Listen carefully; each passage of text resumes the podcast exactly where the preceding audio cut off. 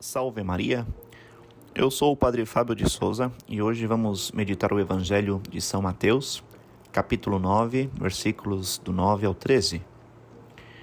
E hoje, primeira sexta-feira do mês, um dia dedicado em honra ao Sagrado Coração de Jesus. Este mesmo coração que nos chama hoje no Evangelho, um convite que ele nos faz, né, na, com as palavras dirigidas a São Mateus, de seguir a Cristo. Segue-me. E este deixar tudo, como fez São Mateus, e seguir a Cristo, é justamente um convite explícito para a busca da santidade.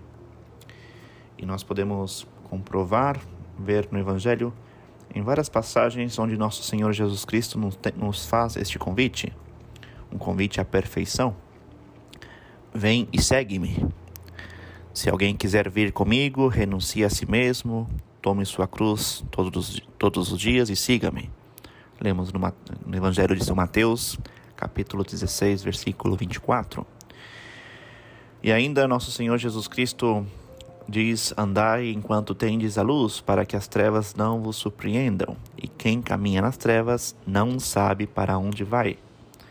Enquanto tendes a luz, crede na luz, e assim vos tornareis filhos da luz. A luz de que somos filhos não é senão o próprio Cristo. Nosso Senhor diz: Eu sou a luz do mundo. Nosso Senhor diz: Eu sou a luz do mundo, portanto, é a Ele que nós devemos seguir. É também o nosso caminho, assim como Ele mesmo diz: o caminho e a vida. Portanto, é este o caminho que nós devemos traçar. É seguir a Cristo, como Ele faz um convite, sendo Ele luz, caminho e vida. Por isso que o nosso progresso, nosso progresso espiritual deve tender sempre é, em busca da perfeição. Assim como Cristo nos, nos chama, sedes perfeitos, como meu Pai celestial é perfeito.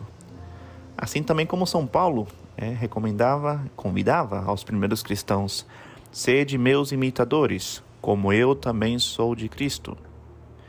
Por isso devemos caminhar e sempre mais caminhar e nunca desanimar, e assim nunca pensar que já chegamos. Sabemos que esta perfeição a encontraremos somente nos céus.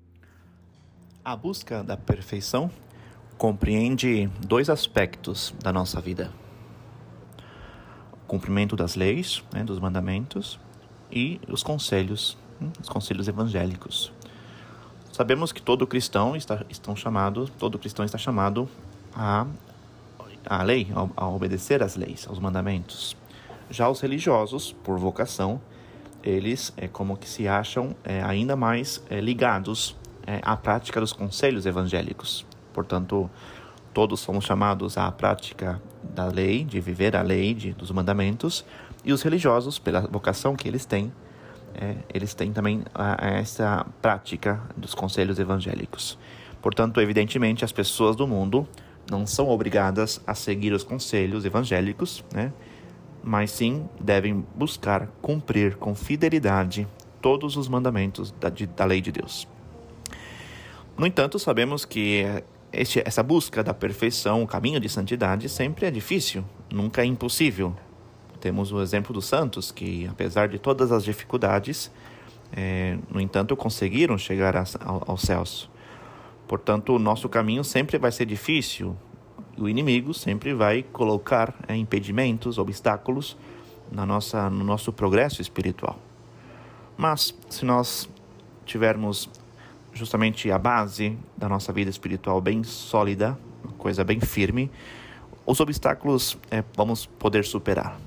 Quais são essas esses alicerces da nossa vida espiritual que nunca podemos é, enfraquecer? Primeiramente, a nossa devoção diária, é, com a nossa oração contínua, é, com a prática dos sacramentos, de modo especial a confissão e a comunhão, e depois também a vigilância para justamente evitar tudo aquilo que nos afasta da nossa, do nosso caminho de santidade.